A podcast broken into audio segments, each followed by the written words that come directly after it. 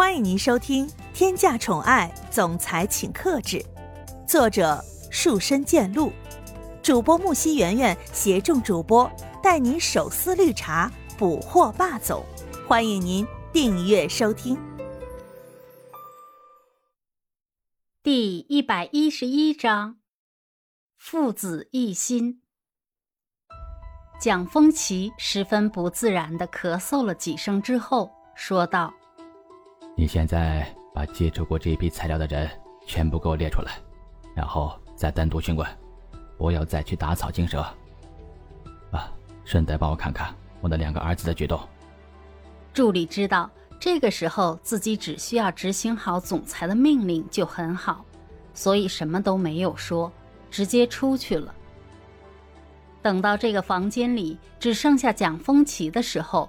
蒋风奇才有自己的时间去想这些事情。蒋风奇其实是不愿意这样的，但是如果事情真的到了这一步，蒋风奇是不可能不出手的。毕竟公司里还有那么多股东在，每一个股东都是一双眼睛，紧紧地盯着这个上位者。如果上位者真的出现了某种失误的话，很有可能就被踢出局。蒋风奇这样做也是十分明智的决定。嗯，到时候事情如果真的突破我所想的那样，也应该给股东们一个交代。蒋风奇让助理去调查他们兄弟两个人，完全不是因为不相信他们，只是因为蒋风奇现在身处这个位置，是绝对不可以不了了之的。蒋丰奇身为公司的总裁，需要给公司的股东一个交代。就算蒋子流是我儿子，但如果这样的事情威胁到公司里面的利益，就算是我想保护我儿子，也是一件完全不太可能的事情。公司里面全部都是股东，全部都是对这个位置十分羡慕的人。这些股东绝对不会允许自己的利益受到威胁。蒋风奇现在让助理去调查这件事情，就是为了能够在事情被股东发现之前找到解决的办法。别再说什么蒋风奇根本就不关心自己的小儿子了。蒋风奇心里其实对这两个儿子都是一视同仁的，是因为公司的事情才让蒋风奇忽略了蒋泽流。现在蒋风奇回过头来看看以前的事情。突然觉得自己真的有很多时间都是放在了工作上面，蒋风奇心里是有一点后悔的。就算现在后悔，也没有任何作用。事情已经发生了。另外一边的蒋泽流相对轻松一点，没有像自己的哥哥和父亲那样纠结。反而十分轻松的在自己的办公室里喝着咖啡，跟自己的助理聊天。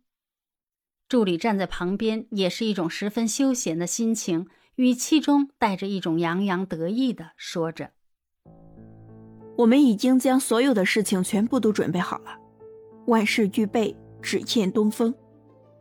这次肯定是会让总裁他们注意到我们的，也可以让他们后悔这么些年忽视了我们。”助理说出这样的话，真的是有一点幼稚，但是这个想法确实是蒋泽流现在心里的想法。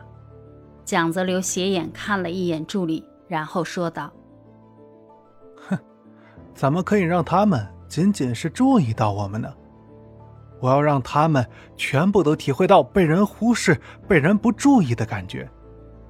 这么多年，我是真的不知道我是怎么熬过来的。”我亲爱的父亲，你就眼睁睁的看着你所建立的集团毁于一旦吧。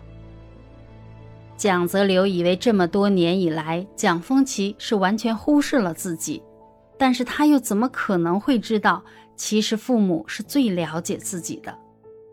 蒋风奇就是因为蒋泽流是自己从小养到大的孩子，所以才会这样。无论他之前做出了什么事情。全都是睁一只眼闭一只眼，但是现在这件事情是真的完全没有办法睁一只眼闭一只眼了。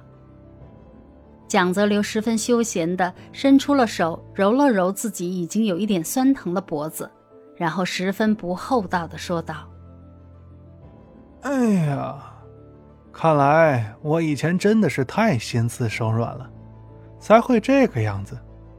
以后要是真的使用了一些手段，呵呵。”后面的话还没有说完，就听见他们的一阵笑声。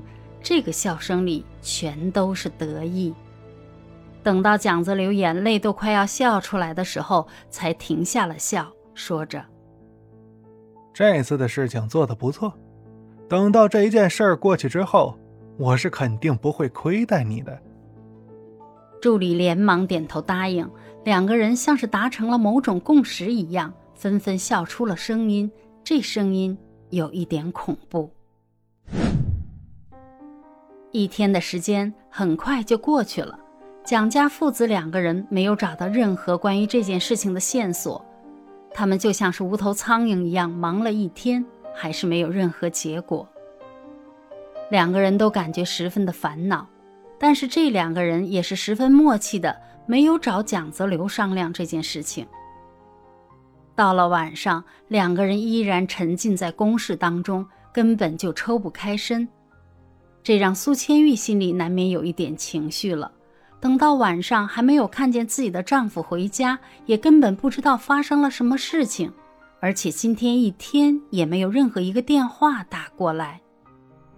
苏千玉只好将电话打到了蒋泽旭的手机上，希望可以问一下，到底发生了什么事。此时此刻的蒋泽旭忙工作忙得焦头烂额，如果可以，真想破口大骂，根本不是用烦躁可以形容的。好在这个时候苏千玉的电话打过来了，这可以暂时安慰一下蒋泽旭心里的那一团烦躁。苏千玉在手机的另一端说着：“泽旭，你怎么还不回家呢？是不是发生了什么事情啊？”如果有什么事情抽不开身的话，你一定要跟我说。蒋泽旭微微笑了一下，说道：“我没事儿，就是公司里出了事情。最近几天我可能会比较忙。父亲现在也在公司里面处理事情。我们结婚的事情，可能要往后面推迟了。”亲爱的小耳朵们，本集已为您播讲完毕。感谢您的收听，订阅分享不迷路哦。